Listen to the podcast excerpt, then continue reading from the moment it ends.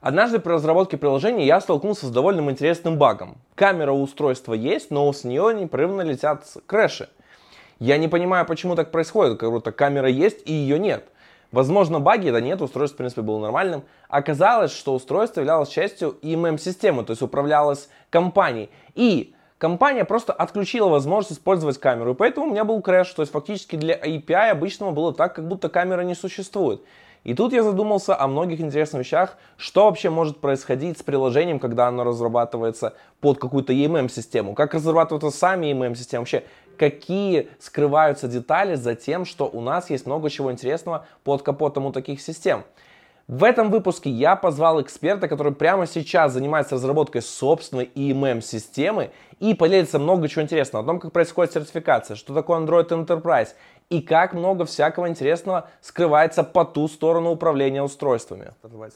Да, Артемий, привет. Э, расскажи, пожалуйста, чем ты таким уникальным занимаешься и о чем ты нам сегодня расскажешь? Да, привет, Кирилл. А, ну, уникально, наверное, относительно, но на самом деле данная тема м, довольно часто а, не обсуждается, так скажем, в сети, хотя она очень интересна, и сегодня мы будем говорить об EMM-системах, а, если расшифровать, да, это Enterprise Mobility Management системы. Давай разбираться такой, вот хорошо, Enterprise Mobility Management.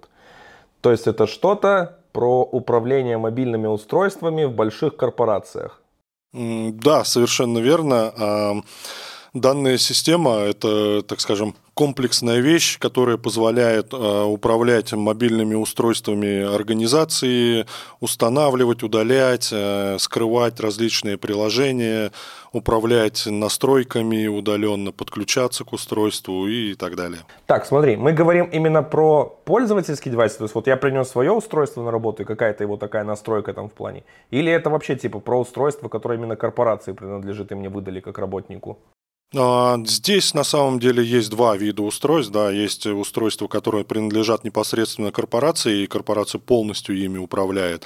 А есть устройства, которые принадлежат пользователю, то есть пользователь может принести свое собственное устройство, так называемый BIOD, да, Bring Your Own Device, и устройство устанавливается частично специальное приложение, так называемый Device Policy Controller, который может а, управлять частью этого устройства. То есть э, технически это выглядит как а, некая выделенная системная область, которая шифруется, и после этого администратор системы может вот этой именно частью управлять. Какой разработкой конкретно занимаешься ты вот в EMM?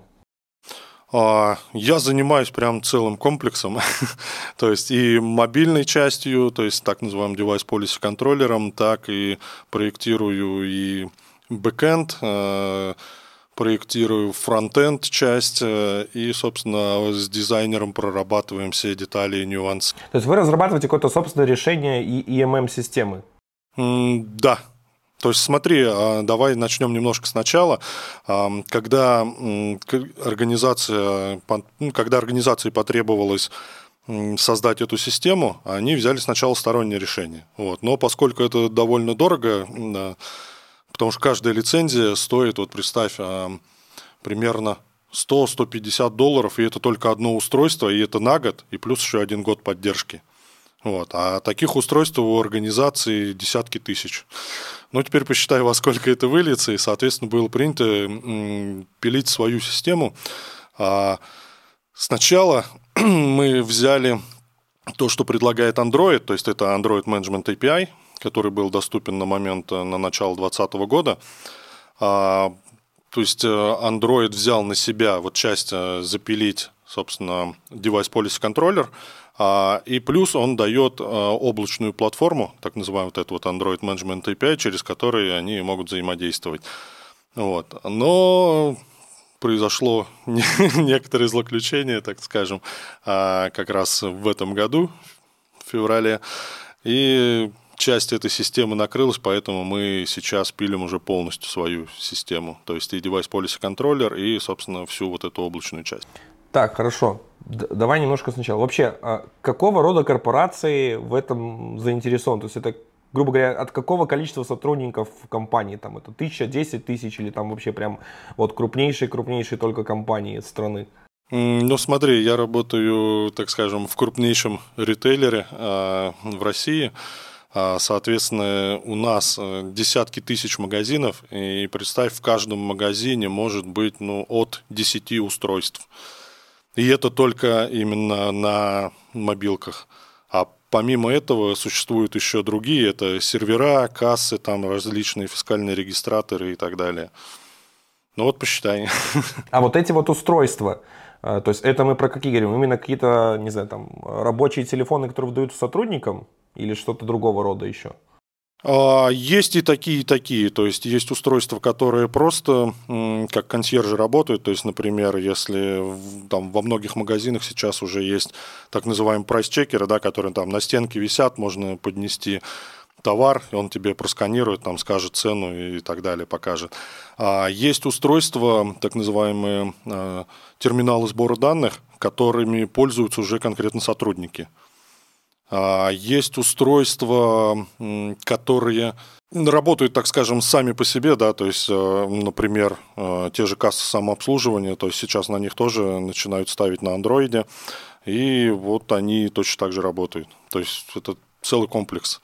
Плюс есть на самом деле те же самые устройства, которыми пользуются, ну, то есть сотрудники пользуются своими. То есть захвачен весь спектр этих устройств. Я, кстати, вот в Беларуси в последнее время стал замечать э, довольно регулярно, что такие современные новые терминалы идут уже именно на андроиде с таким там большим экраном, все, и там у них полноценная версия Android зашита, ну там со специфичным функционалом, то есть, но фактически тоже Android устройство, которое предназначено как раз для рабочих целей.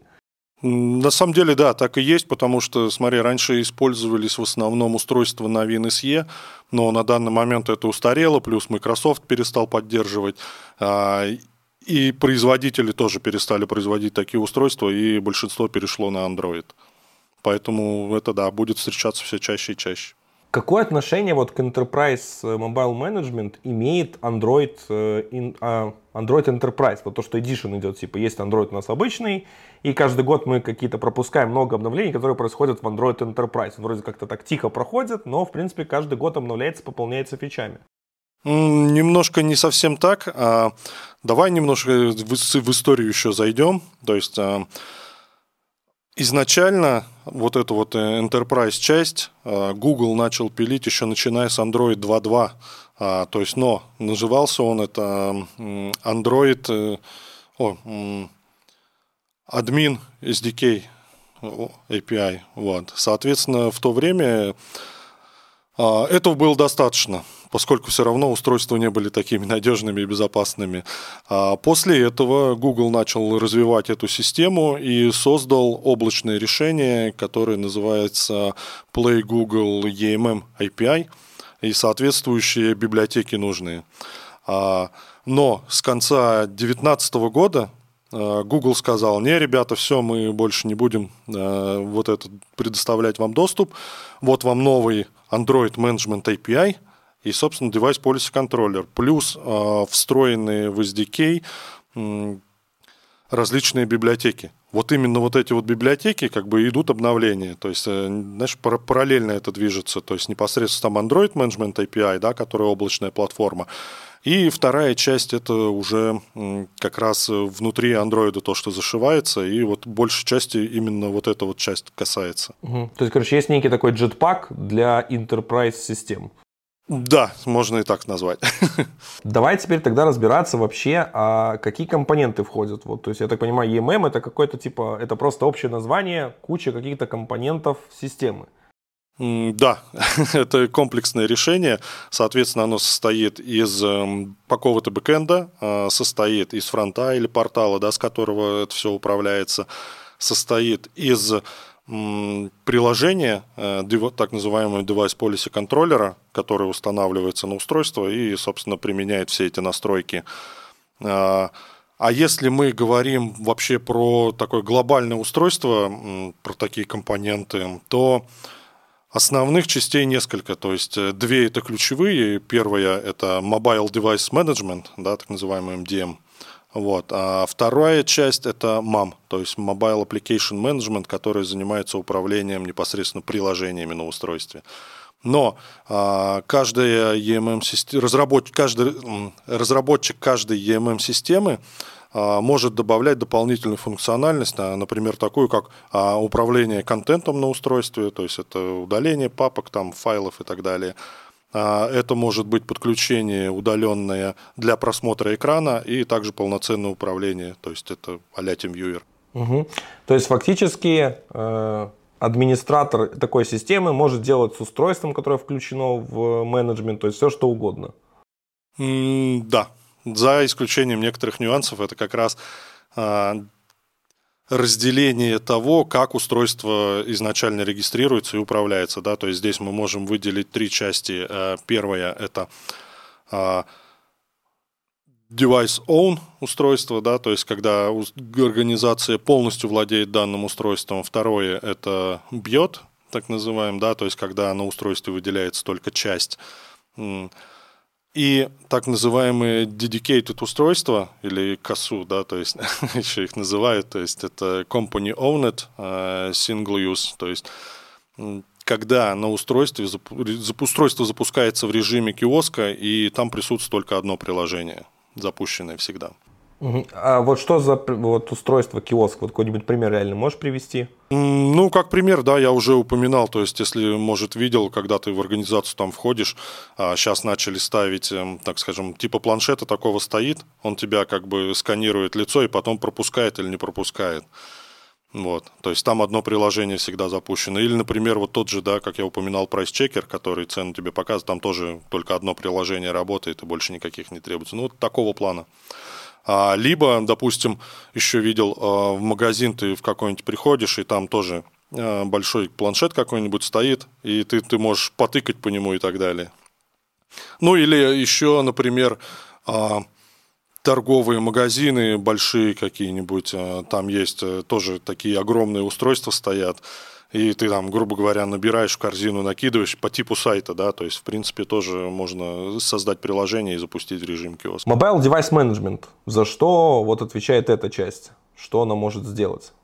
Данная часть отвечает за то, что ты получаешь, ну, то есть э, девайс Policy Controller получает с сервера а, некий, так скажем, как его правильно-то, некую конфигурацию и потом применяет ее к устройству. То есть, например, можно а, запретить использование камеры, там, запретить а, создание скриншотов, можно настроить Wi-Fi, управлять паролями, там, управлять пользователями, запрещать или разрешать там доступ к каким-либо настройкам системы. Что еще? Плюс можно, опять же, эта часть отвечает за то, что ты можешь отправлять какие-либо команды на устройство, например, там перезагрузить, сбросить его, да, заблокировать и так далее. Слушай, ну я так понимаю, эти штуки заинтегрены в, вообще, в принципе, в любой Android, то есть который есть даже у пользователей на телефонах, то есть потому что фактически это же одна операционка. По сути, да. Но оно тебе дается, да, слишком много вольностей, так скажем, да, когда ты пытаешься этим управлять. То есть э, при обычной разработке тебе это не разрешено. Не, это понятно. А, и вот тут вопрос, знаешь, встает, типа у меня, если такие прям возможности есть, потенциально все, то вот э, насколько вероятно, что злоумышленник какой-нибудь может таким образом воспользоваться, чтобы там проникнуть в мой телефон? Не получится. Давай поясню маленько. А, смотри, на этапе энролла устройств, да, то есть так называемый этап регистрации, то когда у тебя устанавливается вот это вот приложение Device Policy Controller, которое по сути берет на себя админские права. То есть, во-первых, у тебя а, на устройстве, да, или полностью, или частично, если в случае биода, устройство шифруется – а, во-вторых, только одно приложение, которое может устанавливаться вот в таком виде, и плюс это пользователь должен сознательно сделать, пройти некоторые этапы регистрации. Угу. Но это все равно какие-то API дергаются системные. Ну, само собой. Ну, соответственно, они есть, и, значит, как-то можно в них... Или, то есть, к ним доступ, типа, просто так не может получить обычный разработчик любого приложения. Не сможет. Ну так фактически, слушай, я админом могу приложение назначать. Там же прям в настройках системных есть такая штука, типа, что давать админа. Нет, это немножко другое. Вот то, что ты можешь давать админа, да, это помнишь, как мы с тобой уже проговорили, когда еще в Android 2.2 Google добавлял а, админ API, да, вот этот вот. Соответственно, это вот эта часть. И сейчас она гуглом прям очень сильно вырезается, и там практически никаких прав нету. То есть это даже не админ, который реально, про которого мы говорим, когда устанавливаем вот эту EMM-систему. Угу. Это, короче, легаси. Это прям большой легаси, и там практически все уже запрещено из того, что там в админе есть. А, смотри, ты сказал, что э, когда ты инролишь девайс, ты должен его там ну, сбросить, соответственно, перезапускается все. Но я так понял, это вариант про именно когда ты вот э, этот э, рабочее устройство, которое вкатываешь. А если ты вкатываешь свое личное устройство, вот типа, соответственно, вторым параллельным профилем, как это можно сделать, то есть явно там же сброса не происходит. Да, там сброса не происходит. А там в этот момент происходит выделение определенной области на устройстве. И дальше на самом деле все то же самое, только к этой области применяется. Да, создается виртуальный раздел, и, соответственно, в рамках вот этого то есть разделения происходит, грубо говоря, типа мозг устройства делится на два, и они независимо живут. Да, совершенно верно. Ну как, независимо относительно, потому что некоторые приложения и доступ все-таки можно шарить, как и контент. Вот, но в целом, да, то есть как раз вот этой вот э, выделенной частью админ может управлять полностью. Артемий, слушай, а как происходит вообще вот э, подключение устройства? Вот из чего состоит процесс? Вот у меня есть, например, какой-нибудь телефон. Вот, давай мы начнем, типа, что это будет девайс own станет. Вот, я купил какое-нибудь устройство и, соответственно, хочу вкатить его в систему. Вот как, как происходит вот эта вот э, настройка его? Угу. Смотри, давай определимся с тем, что э, каждая EMM-система имеет э, несколько возможностей по настройке э, устройства, да, то есть как вот этот вот девайс policy контроллер на него доставить. А, соответственно, первый способ, который вообще был изначально предлагался, да, это через NFC. То есть э, каким способом это работает? А, у тебя есть какое-то устройство, которое, грубо говоря, берется как эталонное, а оно, собственно, подносится к твоему целевому, дальше по NFC идет обмен данными, и второй запускается на твоем целевом устройстве, тот же самый enroll, да, для того, чтобы зарегистрировать это все дело. А второй способ а, это так называемый а, уник Identify, да, то есть это по какому-то уникальному коду, который генерится в EM-системе, то есть, допустим, каким образом это выглядит. А, если мы, а, ну, точнее как, если ты запустишь устройство да, в самый первый раз, у тебя будет там экран выбора языка. Соответственно, ты идешь там дальше по шагам и, и доходишь до момента, когда тебя Google, грубо говоря, просит введи там свой аккаунт. Вот в этот момент а, у Google там есть специальная фишка, то, что ты можешь ввести специальный э, идентификатор и таким образом э, запустить вообще весь процесс. То есть для гугловской части, да, э, если, который использует тот же Android Management API, э, это будет выглядеть как э, AFW, решетка и сетап. То есть это вместо аккаунта. Допустим, для другой системы э, это будет выглядеть как э, AF W, то есть если расшифруется Android for Work, да, решетка и название вот этого а, EMM провайдера. То есть если, например, там AirWatch, да, или там был у нас еще SOTI, а, Intune и так далее, да, то есть это вот как раз такой вот идентификатор. А, когда этот идентификатор получается системой, да, он, соответственно, лезет в Play Market и качает соответствующий девайс policy контроллер для данной EMM-системы. Ну а дальше уже в зависимости э, от этого качаются различные политики, которые применяются к устройству. А третий способ, это вот сейчас, э, так скажем, в основном наиболее часто используемый, это через QR-код. В этот QR-код как раз, да, как мы с тобой уже немножко там обсудили, это частично зашивается как раз ссылка на ресивер э, твоего приложения, который получается в момент регистрации, и твое приложение делает э, вот этим девайс policy контроллером. Плюс туда могут входить различные настройки для автоматического применения. Это, в частности, можешь Wi-Fi указать, да, можешь там а, какие-то проксю и так далее. Вот такие вещи.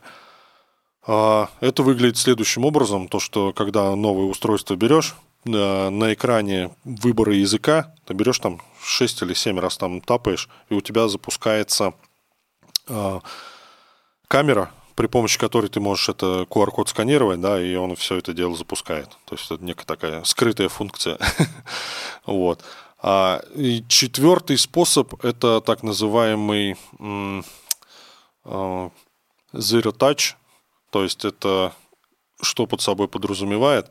А, у каждого EMM-провайдера, если он такую фичу хочет предоставить, да, есть портал, на который ты можешь заранее зайти, а, выбрать там, количество устройств и так далее, а, и выбрать политики, которые к устройствам применять. И говоришь компании, что вот я у вас хочу закупить, там, я не знаю, тысячу устройств, и, соответственно, компании а, уже на эти устройства заранее заливают вот эти вот настройки то есть, по сути, под корпорацию. Да, и когда при первом включении у тебя сразу же запускается процесс настройки, что сокращает время на регистрацию. Ну вот, наверное, это вот четыре основных способа. Давай тогда двигаться к следующей части. Я так понимаю, у нас Mobile Application Management и Content Management. Я так понимаю, они рядом. Одно идет про приложение на устройстве, второе про данные на устройстве. Да, так и есть. А, если мы говорим про Mobile Application Management, то Google а, предоставляет для этого собственный Google Play. Только.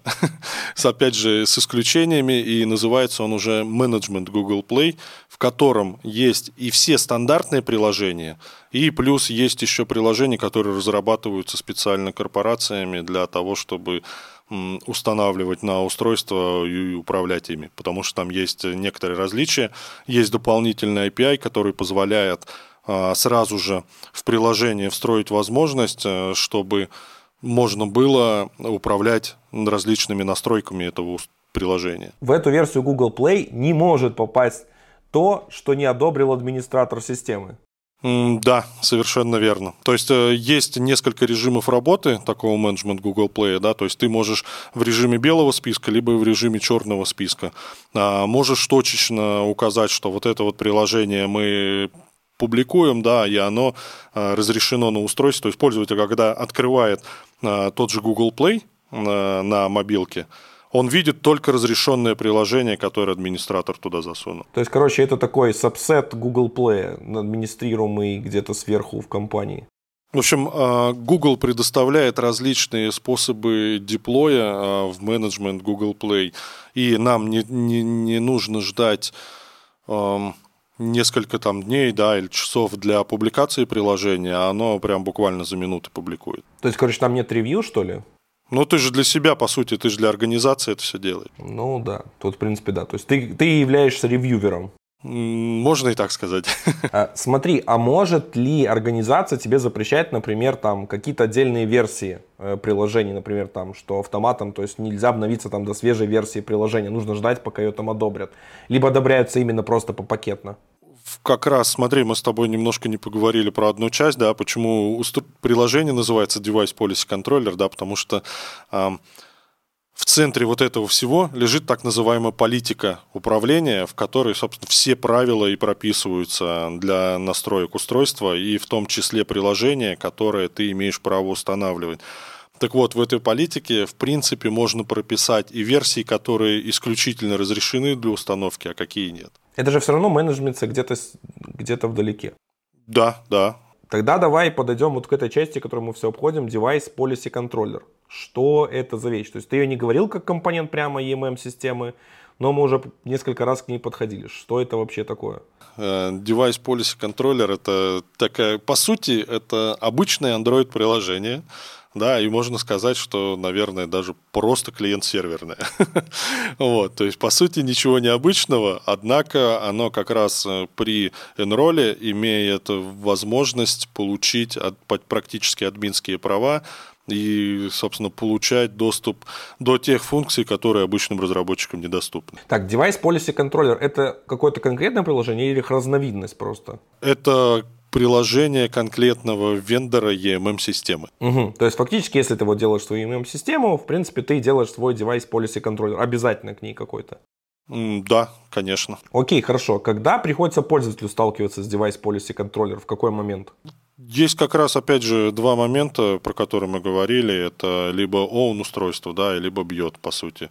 А, соответственно, если мы говорим про own устройство, а, то для пользователя это практически незаметно происходит. Вот. А если же мы говорим про бьет, то пользователь может напрямую из того же Play Market скачать это приложение, установить себе. Однако для того, чтобы это все настроить, да, тебе в любом случае нужен какой-то EMM-провайдер, да, который тебе предоставит те же политики управления.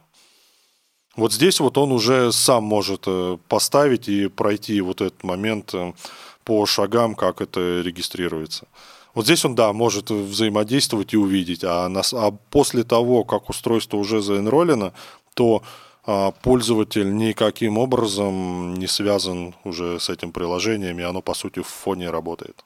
Так, значит, все. То есть мы поставили девайс Policy Controller, настроили, и он, в принципе, работает и э, фактически является таким, типа, он скачивает какие-то, получает новые правила, как нужно на устройстве что-то делать, и, соответственно, выполняет и ограничивает пользователя. Да, совершенно верно. А слушай, а что он под капотом использует? Вот э, какой API он, то есть вот я уже слышал, ты говорил про Android Management API, то есть фактически он, он коммуницирует с ним? А, смотри, Android Management API – это облачная часть. То есть э, через которую ты можешь как раз завести различные политики и отправлять команды на устройство. А внутри же девайс policy контроллера, он как раз взаимодействует частично с Android Management API, да, для того, чтобы оттуда что-то забрать, собственно, потому что управление как раз для этого и есть. А внутри он использует а, девайс Policy Manager сервис. Так, тогда теперь смотри, следующий вопрос. То есть у нас есть куча всяких утилит, которые менеджат наш девайс. Есть политики, которые применяются прочим. Есть ограничения, то, что мы можем устанавливать. И вот тут вопрос, смотри, у меня есть приложение – допустим. А, есть ли разница то, как мне нужно писать код внутри, с учетом того, что я буду работать в какой-то там, ну или в каких-то нескольких enterprise системах? Как таковое, наверное, разницы никакой нет. Однако, однако, а, ты должен учитывать, что многие вещи могут быть запрещены, допустим, там а, какие-то пермишины и так далее. Соответственно, тебе нужно обязательно стараться каждый раз все это запрашивать и перепроверять, не запретилось ли, иначе у тебя просто приложение может покрэшиться, если ты этого не учитываешь. А так в целом никакой разницы в разработке нету. Ну и плюс, наверное, дополнительно это то, что ты можешь а, завести различные менеджмент property, да, которыми ты можешь э, через политику управлять затем своим приложением.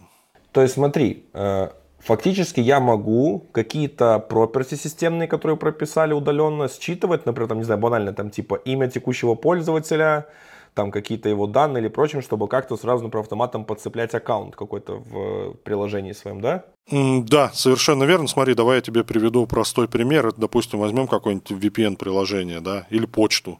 Вот. А, для менеджмент-систем, да, если ты предусмотрел такое, то ты можешь задать а, сразу же все настройки подключения, и они автоматом применятся, и тебе даже вводить не придется ничего. То есть это как такой типа э, глобальный конфиг пользователя на этом устройстве? Наверное, да, можно и так сказать. Мы уже сказали, что есть два режима, то есть own и э, бьет. И вот смотри, то есть фактически мы можем настроить то есть, ну, политики поставить туда, вкатить их прочим. И вот есть ли разница, что может сделать компания в собственном устройстве, и вот именно в бьет устройстве, когда это вот просто ставится как дополнительный профиль типа рабочий? Если это у нас а, устройство организации, то может э, админ сделать вообще все, что угодно, да, но это логично. Ну, это, это логично, это понятно. А вот если это именно не, не, не устройство компании? А если это же не устройство компании, то, соответственно, само собой есть некоторые ограничения, и админ не может делать все, что хочешь, да. То есть он может тебе для профиля компании, в котором ты работаешь, да, запрещать также многие вещи, для доступа, но он не может сделать все. Допустим, а, он может удалить, да, вот весь этот контейнер с, с пользователем с твоим, да, но при этом он не может перезагрузить устройство. Да, потому что он, ты работаешь не один, грубо говоря, да, подразумевается, соответственно, система это запрещает. Есть некоторые вещи, касающиеся там доступа к сети, да, то есть ты частично можешь, э, может запретить админ тебе доступ к некоторым сетям, но опять же, они должны относиться к профилю, да, то есть э, не все в подряд админ может запретить. Угу. А сбросить устройство, например, он может удаленно? А устройство само нет, он может сбросить только вот этот вот контейнер, который был выделен под часть организации. То есть, короче, фактически изоляция происходит именно вот на части рабочей. Да, именно так, потому что, извини, это твое собственное устройство, с какой стати организация должна лезть туда, куда ему не положено. А, смотри, понятное дело, зачем нужен EMM для компаний. Тут все логично и очевидно. А вот вообще для сотрудника это какие-то несет пользу. Например, я вот, э, у меня был однажды опыт использования э, вот такой как раз EMM-системы. Вот, опять же, это был Beyond девайс, то есть мой личный, который ставил рабочий профиль. И там была шикарная функция. Во-первых, что можно было разделить эти приложения. Прямо у тебя появляются табики, где там типа э, личные и рабочие. Во-вторых, ты мог рабочее все отключить, просто поставить, что ты там, э, все, я больше не работаю, у тебя просто выключается вся эта часть, а никто не тревожит, ничего вообще. И это прекрасная функция. Вообще, есть ли какие-то еще такие плюсы вот именно для работника того, что у него есть свой девайс. Меня дело, что рабочий девайс, ну, own режим, это типа, понятное дело, что это полный контроль, и, в принципе, у тебя отдельное рабочее устройство, на котором ты там ничего не делаешь, и, в принципе, все понятно. А вот именно свое, на свое ставить вот э, EMM-систему. Ну, смотри, больше все-таки EMM-система предназначена для того, чтобы защитить э, данные организации и, собственно, доступ поэтому она разрабатывается больше для этих целей, да, не, не то, что для сотрудников. Но сотрудникам отчасти тоже удобно, если, допустим, твоя деятельность, связанная с тем, что ты постоянно используешь э, телефон, да, или вообще или какое-то любое другое устройство под андроидом, да, и с э, настроенной EMM-системой, ты можешь какие-то данные пошарить, перекидывать между ними, а, но опять же, да, если это разрешается политикой организации. Вот. И это довольно удобно, то, что ты, так скажем, а, отделяешь а, данные организации от своих собственных. Ну вот сам представь, да, то есть если ты свой телефон там для каких-то целей рабочих используешь, у тебя все это в кучу намешано, и потом непонятно, да, как отделить и так далее. А если ты там подписываешь какое-то коммерческое соглашение, что ты отвечаешь за это все, ну у тебя все пропало, извини, потом это на тебя могут повесить и все. Так что в этом плане тоже хорошо, что ты также от организации защищаешься таким образом.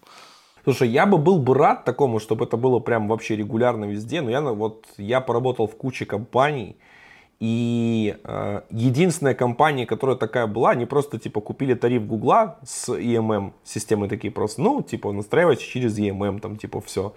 Э, вот, то есть им как бы там, это был стартап не такой большой, типа прям не то, чтобы там параноидально вот э, парились э, безопасностью данных и прочим.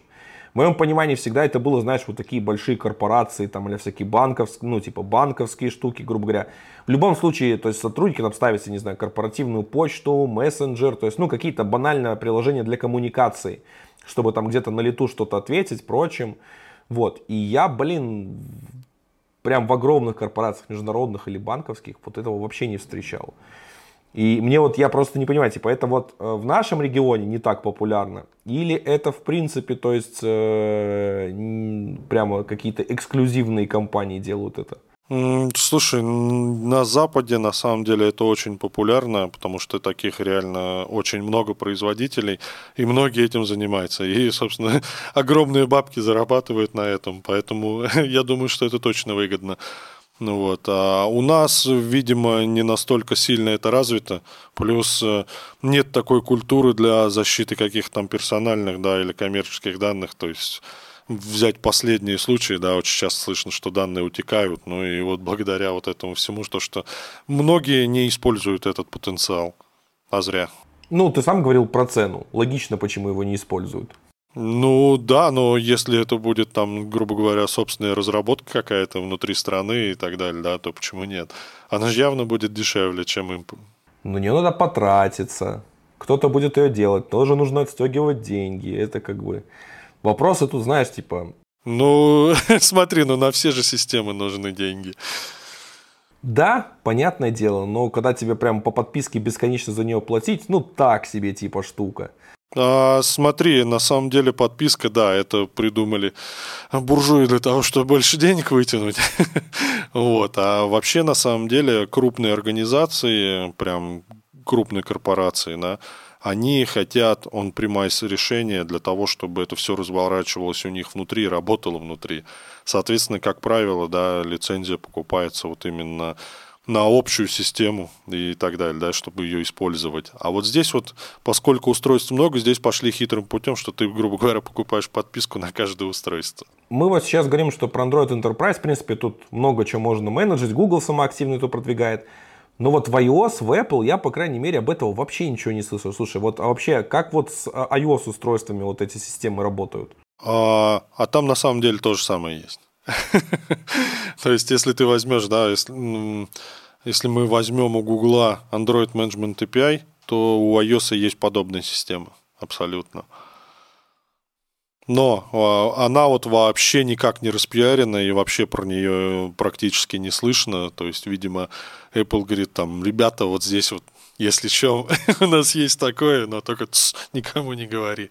Слушай, а ну, ну вот какая система в этом плане лучше? Типа, ну, я имею в виду в возможностях там и для управления, чтобы компания могла управлять такими устройствами, и для разработчиков, что такие возможности туда могут заинтегрировать, вот ios или андроидовская?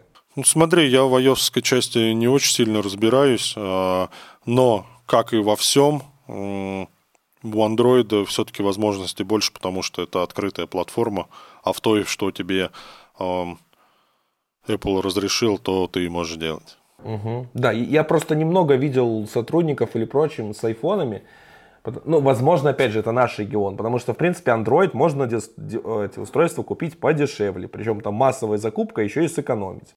Да, совершенно верно. Да, а айфонов тема это больше, наверное, уже идет про Э, Запад. В принципе, там компании побогаче, и договориться можно как-то, и, соответственно, закупить полегче. То есть, вот, мне кажется, даже банально, типа, он девайсы э, выгодней покупать андроидовские. Так и есть. Э, организация не будет тебе э, Apple устройства покупать для того, чтобы их как-то массово использовать. Ну, просто банально, они очень дорогие. Да, там скорее, типа, мне кажется, с айфонами тема бьет популярней. Бьет популярно, да, потому что если мы возьмем там топов организации, да, то я думаю, вряд ли они с андроидом ходят.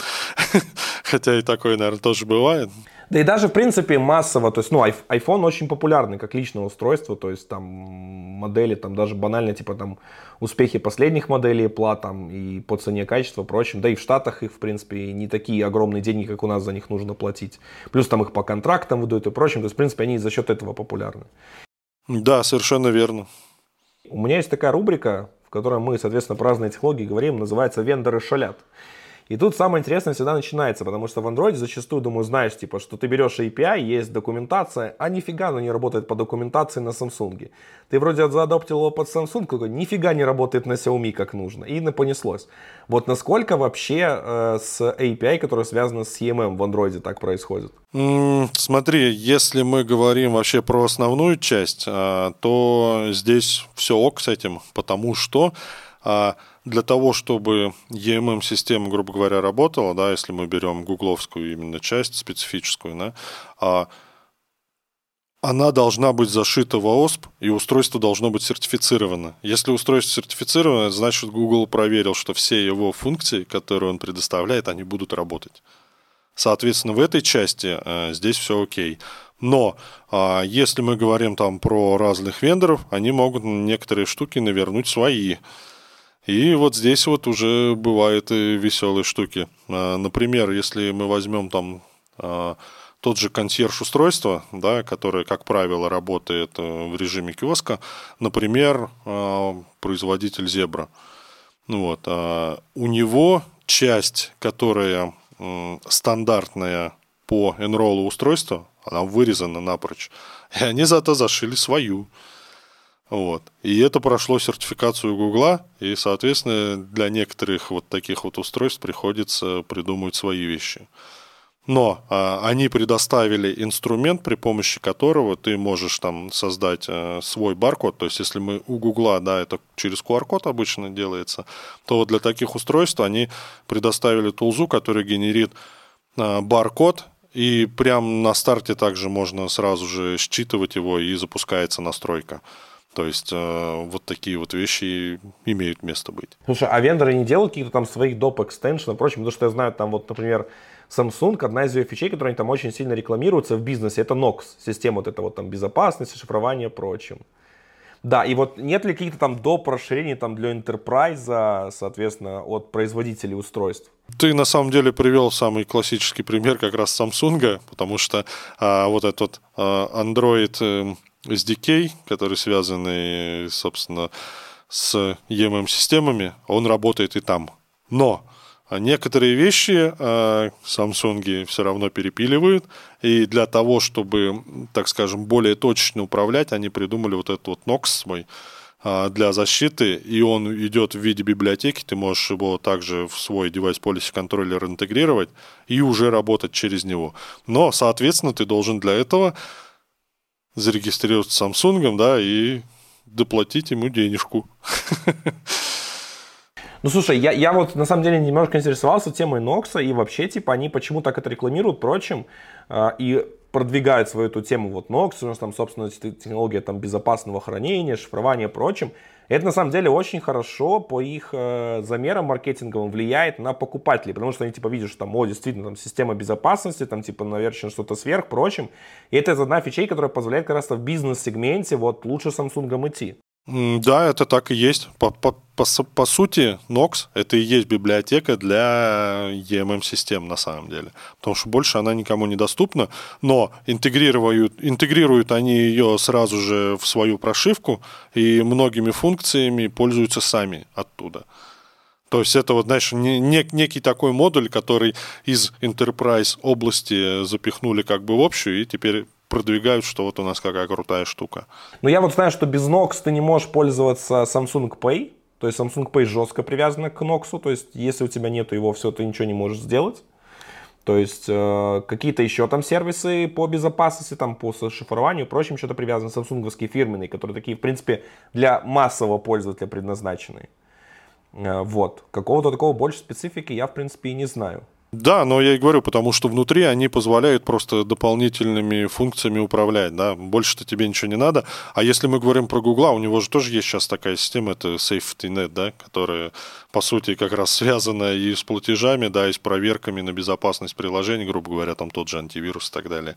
То есть это вот некие исходные вещи, которые используются в системе. Да, вот ты сказал, что Nox действительно там типа фича, которая продает бизнес-устройство. Вот из твоего опыта вообще, как, э, вот грубо говоря, основные вендоры, э, которые телефонов, я имею в виду телефоны, вот каких вендоров покупаются как раз-то для вот обеспечения EMM-систем для сотрудников, вот own девайсы? Смотри, это, кажется, зависит просто от специфики бизнеса, а поскольку вот я в ритейле, да, у нас тут свой набор, так скажем, э, различных вендоров, с которыми работают. Да, из них это, например, там Zebra, есть э, устройство Bluebird, э, это Samsung те же. Ну и плюс еще есть некоторые такие, это Ур Урова, там всякие. То есть, знаешь, так, такими даже пользователи многие не слышали, что есть. Ну, ты просто сейчас говоришь э, вот название брендов, которые я вообще никогда не слышал. Для меня Зебра это вот в Африке она живет. А, а вот я имею в виду смартфон. Ну, смартфон, что, наверное, покупается там массовых каких-то брендов или тоже каких-то специфичных, вот именно для сотрудников в магазинах? Да, специфические, по сути, потому что, смотри, если мы возьмем как раз э, про, говорим про магазины, да, то э, это устройство, это не просто телефон, да, это еще и э, терминал сбора данных. То есть у него есть э, отдельная камера, которая там штрих-коды и так далее, все вот это может сканировать. Это дополнительные кнопки, это расширенная батарея, которая может дольше жить. Это а, более прочный корпус, потому что они довольно часто падают, да, и, ну, если это будет обычный смартфон, то они, наверное, да, мигом все уйдет в утиле. Слушай, а, а почему нельзя под эти функции задоптить такие популярные смартфоны и прочим? Потому что фактически это же нужно делать доп. затраты, там отдельные модели разрабатываются, все. То есть, наверное, покупать какие-то массовые модели, э, там, не знаю, надевать на них защитный корпус э, какой-нибудь, чехол. Сейчас мало кто без чехла ходит, прочим. Камеры, в принципе, тоже сейчас довольно хорошие. Считать там через них коды, там QR-коды, всякие коды, мы уже давным-давно все через это считываем. Вот. Почему не сделать такое решение? Почему нужно вот именно какую-то специфику уходить? А, ну, просто для удобства использования. Потому что, смотри, там на самом деле а, довольно много наворотов а, на этих устройствах. И корпус у них у многих выглядит, знаешь, такая-то огромная защитная фигня вокруг него. И плюс на нее можно еще а, различные приспособления надевать, то есть в виде там ручки, курок там и так далее, да, то есть это ремень какой-то прицепляется для того, чтобы на руке удобнее носить было и так далее. То есть это исключительно из-за удобства. Но а, могу сказать, что обычные тоже также используются. То есть довольно много как раз вот э, планшетов и так далее, потому что, по сути, это ничем не отличается. Вопрос о функционале приложения, которым пользуются.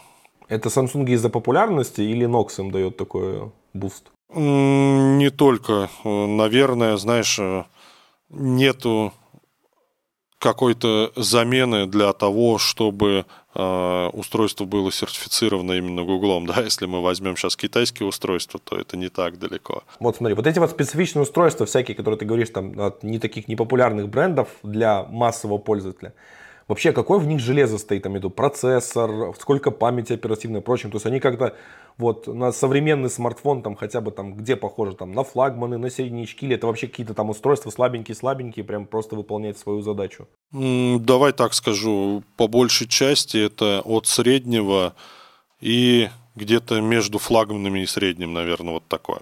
Окей, то есть это примерно устройство где-то там по, по по, по меркам типа современного рынка, наверное, 300-500 долларов вот в это где-то по, по железу. По железу, может, да, но по стоимости, я тебе могу сказать, это далеко не так. А, ну, слушай, вот, допустим, вот такое наручное устройство там для работников в магазине и прочим, вот сколько будет стоить? Зависит, да, и от бренда, и наличия функционала, но вообще, грубо говоря, там э, от полтинника и до сотни может стоить. Так, давай еще немножко тогда поболтаем про ремоут. Смотри, э, мы говорили, что там есть э, части EMM-системы, такие как Remote Screen Viewer и Remote Control Management.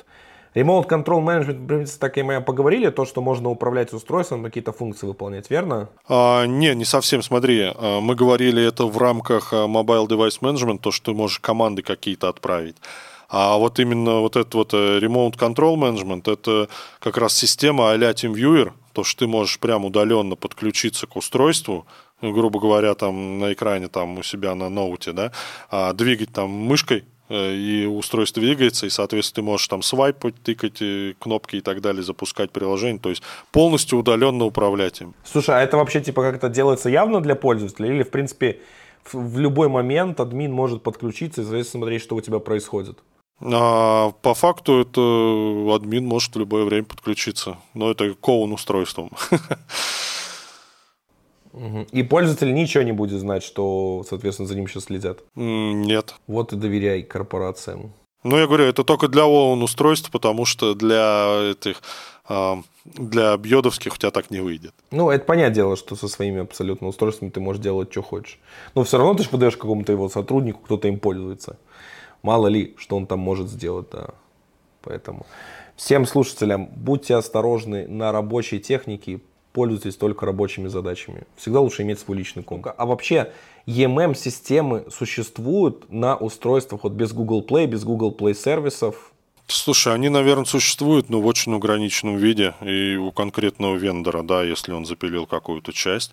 А вот я точно знаю, что а, та же Zebra, про которую мы уже упоминали, а, у нее есть э, система, которая не имеет облачной части, но она имеет возможность, допустим, запускать в режиме киоска сразу же, да, с блокировкой всех нужных функций. То есть вот такие вот некоторые да, урезанный функционал, но все равно без того, что ты будешь там как-то удаленно управлять, она особого смысла не имеет. Ну, ну то есть это фактически такое устройство, разрабатываем под спеццель. Ну да, то есть как бы, соответственно, тебе это не очень интересно, да, если ты не заинтересован как раз вот в этой цели, под которую оно разрабатывается. Ну, ну либо не сам заказываешь это устройство. Ну да. Но просто видишь, у нас банально есть Китай, там куча людей, миллиарды. Э, и, соответственно, там тоже, думаю, какие-то enterprise системы существуют, но Google Play там вне закона. Да, я тебе могу даже это веселую вещь там рассказать, то что Пилили мы, значит, эту систему э, на Android Management API. И как я вот как раз, да, только что там упомянул, что требуется доступ к Google Play, потому что, э, во-первых, при, да, при регистрации создается там временный э, аккаунт гугловский, да, для того, чтобы был доступ нужный. А, и приложение скачивается оттуда. Но э, Роскомнадзор у нас взял и, сейчас скажу, а в начале апреля где-то или в середине взял и, не знаю, по глупости или специально запретил хост playgoogle.com. Соответственно, вот это все развалилось. Вот прям полностью. И регистрация перестала проходить. Ну и, соответственно, что делать? Попытались э, как-то это обходить через различные VPN, да, и так далее, то есть э, прокси. Но это же неудобно, тем более в рамках корпорации, это, ну, просто ад. вот, и, соответственно, было принято решение, что мы будем пилить собственные решения, то есть мы сейчас на данный момент разрабатываем и свой Play Market, и свой девайс policy контроллера вообще с нуля полностью, и полностью свой бэкэнд. То есть фактически вы будете даже делать э, свои голые устройства, на него ставить свой магазин? Да. Просто вот да, у меня то есть возник вопрос, типа на самом деле, текущей обстановки в России, то есть да, то есть есть вероятность высокая, что в какой-то момент, если уже, я не знаю, не запретили, вот именно прям Google Play, то есть именно ты говоришь, что многие enterprise системы как раз завязаны на механизмы Google Play, то, что он дает, и вот, соответственно, если в какой-то момент его запретят, то мы можем остаться в, вот, ну, скорее, в России и Беларуси без всего этого счастья. А, и, соответственно, да. И вот у меня вопрос. Вы говорите, ты говоришь, что вы девелопите свои системы. Э, свой магазин, прочим. Так фактически, насколько я знаю, Google Play, как бы он, в принципе, ну, можно считать Google Play, Google Play Service обычный магазин, если не тот факт, что они являются предустановленным приложением, системным, и имеют права уровня бог на твоем телефоне. Вот. Фактически, если сделать альтернативу EMM, то нужно, соответственно, тоже сделать свой, ну, там, грубо говоря, свою прошивку со своим магазином и сервисами, которые имеют тоже уровень бог. Да, а теперь смотри, э, ты совершенно правильно говоришь. А, и поскольку это предустановленное приложение, да, Play Market, если мы возьмем, а, оно работает с неким своим API где-то там на стороне Гугла. А есть хост playgoogle.com, да, а, соответственно, со многих э, мобилок с некоторыми провайдерами э, интернета ты просто не можешь на него зайти. То есть приложение у тебя работает, а через сайт у тебя не работает. То есть это уже сейчас есть. Соответственно, если там, да, у нас постараются товарищи, они могут заблокировать и само приложение. Вот. А теперь смотри, какой нюанс того, что мы делаем там свой маркет. Наш маркет является частью нашего э, policy контроллера. Приложение, которое имеет, по сути, админские права. То есть это равносильно тому, что мы, по сути, в прошивку его добавили. Так а как вообще будете решать? То есть фактически что, будете закупать собственное устройство, собственную прошивку делать и шить их? И, соответственно, их давать сотрудникам? Нет, зачем? Смотри, мы устанавливаем девайс policy контроллер на устройство. Да, он может а, контролировать а, любые функции, и в него же встроен непосредственно сам магазин приложений. А как он активироваться будет без Google Play Google Play сервисов? Так и будет работать, потому что у нас э, мы можем приложение качать э, э, со своего статического хранилища какого-то, но при этом приложение а, мы можем также втихую устанавливать и удалять и так далее, потому что пользователь ничего не, даже не заметит. То есть фактически на устройстве с Google Play, Google Play сервисами можно все равно EMM-систему активировать, не проходя через него и использовать, в принципе, и контролировать устройство без использования Google Play. Именно этим мы сейчас занимаемся. А, ну значит выход есть все-таки. Да, есть выход. Но смотри, есть небольшая загвоздочка, а, то что а, при первичной регистрации устройства все равно нужен доступ до интернета для того, чтобы там какие-то вещи все-таки провалидировались, потому что, смотри, когда ты первый раз устройство запускаешь, оно как минимум лезет в интернет, а для того, чтобы проверить обновления и так далее, да, вот такие вот вещи, от них пока избавиться нельзя. Но могу точно сказать уже, да, я просто опиху посмотрел, в 13-м андроиде, который еще не вышел, там уже есть возможность сделать все офлайн. Ну, значит, слышали запрос, наверное. Думаю, не просто так это делается. Ну, явно. И там очень много всего нового добавляется. Я думаю, а, ребята тоже не просто так работают. Плюс, смотри, каждый а, EMM-провайдер, а, по сути, да, для того, чтобы вот тот же Android Management API, кстати, да, мы это не обсудили, вот чтобы его использовать, он должен зарегистрироваться в EMM комьюнити в гугловском, вот, потом в течение полугода разработать свою систему, предоставить Google на ревью, и только после этого он сможет стать провайдером официальным, да, и на сайте Google там шильдик поставить, что вот данная компания является EMM-провайдером. А, а если ты сделаешь эту систему, но сертификацию не пройдешь? А, в этом случае а, Android Management API имеет кучу ограничений. А, во-первых, а, ты можешь зарегистрировать только тысячу устройств, и все, и дальше ты уже не получишь ничего. А, а вам с вашим решением что придется? Тоже его регистрировать, сертифицировать или как? Нет, нам ничего не требуется. Вот смотри, считай, с апреля мы по факту начали писать новую систему, уже сделали MVP, и на данный момент там уже более 200 устройств там зарегано даже. То есть представляешь, с какой скоростью э, идет добавление этих устройств в систему, с какой они регистрируются. Э, как вообще происходит развитие вот андроида, именно самой операционки?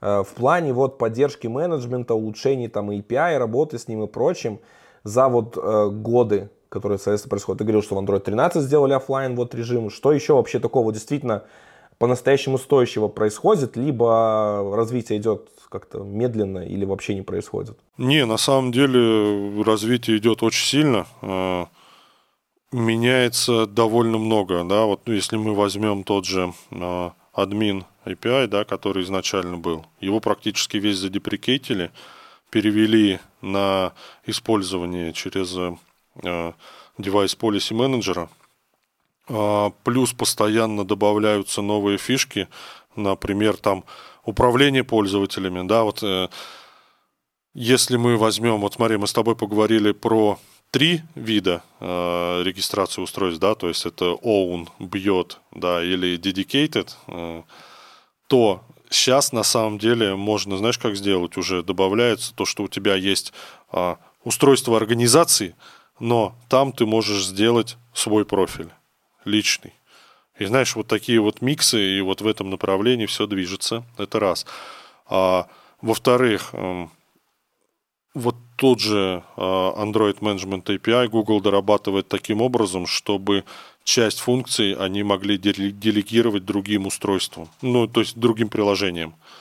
То есть ты пишешь какое-то приложение, да, устанавливается оно рядом на зарегистрированное устройство – вот. Но при этом ты какие-то функции, часть можешь получать как админ, потому что тебе админ разрешил это сделать. Вот в этом направлении. Плюс, вот да, как я говорил, больше в офлайн часть идет также. То есть Android Enterprise идет хорошими шагами? Да, я бы сказал, очень хорошими. А вот то, что новые магазины, которые разрабатываются там сейчас э, в России, Road Store, наш Store, может что-то еще, о чем мы не знаем, вот. А, вообще, они будут ли являться такими альтернативами EMM, вот, вокруг которых, как вот вокруг Google Play все строится на устройствах под управлением Android? Или, в принципе, это просто будут Android-приложения, и, которые скачивают другие приложения? Это просто Android-приложения. Ну, то есть они здесь вообще никак не завязаны. А, я думаю, что там а, да, они, они просто не смогут этого сделать. То есть э, для того, чтобы вот все нужные права получить, да, то есть ты должен быть либо системным приложением, а для этого ты должен с каждым вендором договориться, да, чтобы тебя предустановили и такие права тебе дали. Если у вас есть интересный классный опыт разработки того, чего не делают массово, или таких приложений буквально пару штук на все пространство в мире, то бери мою почту из описания к этому видео, отправляй письмо. Пиши свою заявку, рассказывай про свой опыт, и мы обязательно сделаем классный крутой выпуск. Либо в формате интервью, либо в формате доклада, но мы точно придумаем, как пошарить твой опыт со всем сообществом Android.